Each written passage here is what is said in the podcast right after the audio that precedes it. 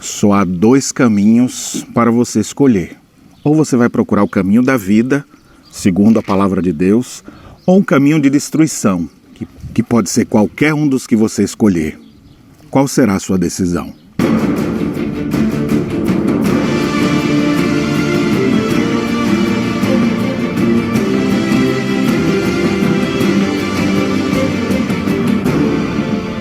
Olá, meus irmãos, graça e paz. Estamos juntos na nossa caminhada bíblica e hoje a nossa leitura no Evangelho de Mateus, capítulo 7 a 11. Eu gostaria de destacar o capítulo 7, o finalzinho do Sermão da Montanha.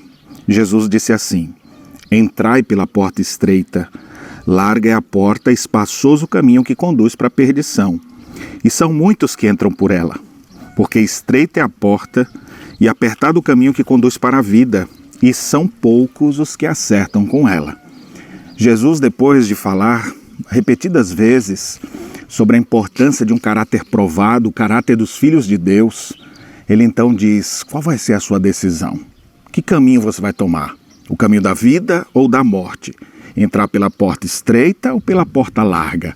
No capítulo 8, Jesus põe à prova seus discípulos e ele diz: As raposas têm seus covis e as aves do céu ninhos, mas o filho do homem não tem onde reclinar a cabeça. Muitos disseram que iam seguir a Jesus, mas desistiram. Seus discípulos, por seguirem a Jesus, passaram por muitas tormentas e tempestades.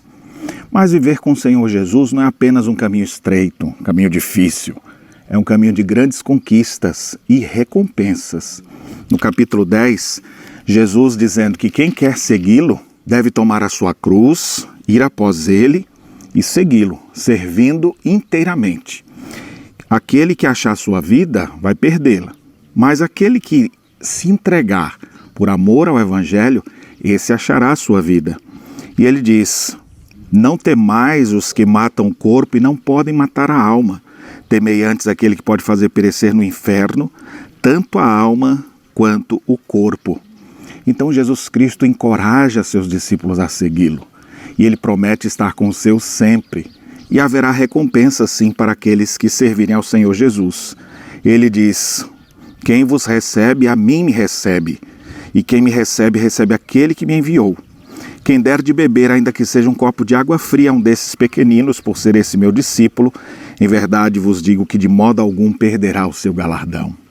O caminho que o Senhor Jesus promete é um caminho que nem todos acharão, porque muitos são chamados, mas poucos os escolhidos. Agora, aqueles que querem viver com o Senhor Jesus não vão viver de qualquer maneira. Não é como o mundo vive. É um caminho estreito, um caminho de santidade, uma vida de pureza. É uma vida de renúncia, mas que redundará em grandes conquistas. Portanto, abandone tudo para servir ao Senhor Jesus de todo o seu coração. E certamente você vai encontrar muito mais sentido na sua vida e todas as suas ações redundarão em glórias ao próprio Senhor Jesus. Que Deus abençoe sua vida e as reflexões nesse sábado.